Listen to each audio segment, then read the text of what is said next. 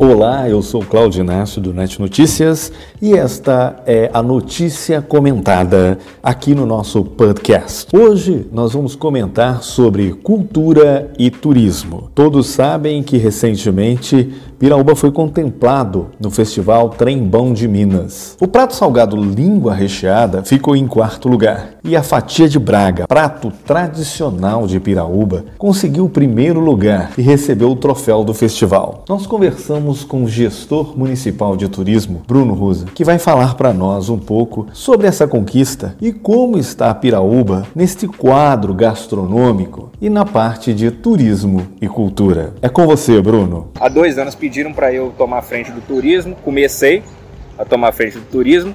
Um dia me veio a ideia, pô, Piraúba precisa de alguém de frente nesse, nessa, nesse segmento do turismo, que a gente até então de conhecimento meu a gente não tem. A gente já está a gente já tá montando sem perceber, criando um, uma identidade gastronômica cultural para Piraú. Se você parar para pensar, quando a gente fala em festival gastronômico, a gente já tem a fatia de Braga, a gente tem agora a língua, tá um, um enriquecimento gastronômico cultural para Piraú muito grande. No próximo festival gastronômico, diferente do que foi o primeiro que a gente fez, a gente estava pedindo para as pessoas é, é, trazerem novidade, a gente já tem um, um, uma gama grande de, de, de, de pratos diferentes, de, de doce, salgado, até agridoce, porque tem até o ketchup de goiaba que aquela moça fez. Então a gente já tem todo aquele menu formado que já é enraizado. Quando a pessoa ficar sabendo que ah, tem um festival de gastronômico em Piraúba, o que que tem? Ah, doce, eu tenho a fatia de Braga, é, é, eu tenho o, o, o, o rocambole de goiaba que você fez também, foi o ganhador do, do, do Festival da Goiaba. Aí em Salgado, pô, tem costela, quem gosta de costela, quem.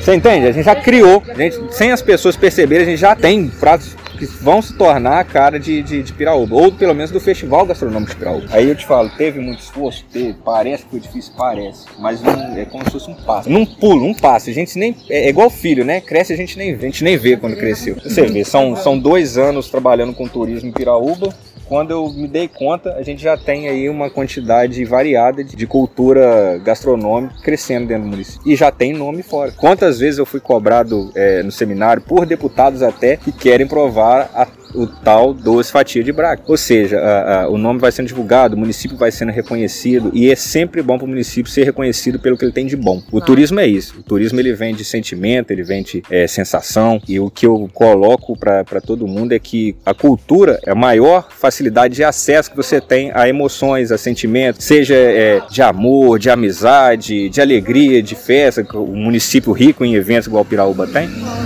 É, para mim, é, é, isso é o ideal. O que a gente monta, o turismo tem para trazer um crescimento cultural, um crescimento sociocultural, um, um conhecimento político institucional. Então, quanto mais a gente conseguir investir no turismo e buscar apoio dos munícipes para crescimento do turismo de Piraúba, o município só tem a ganhar.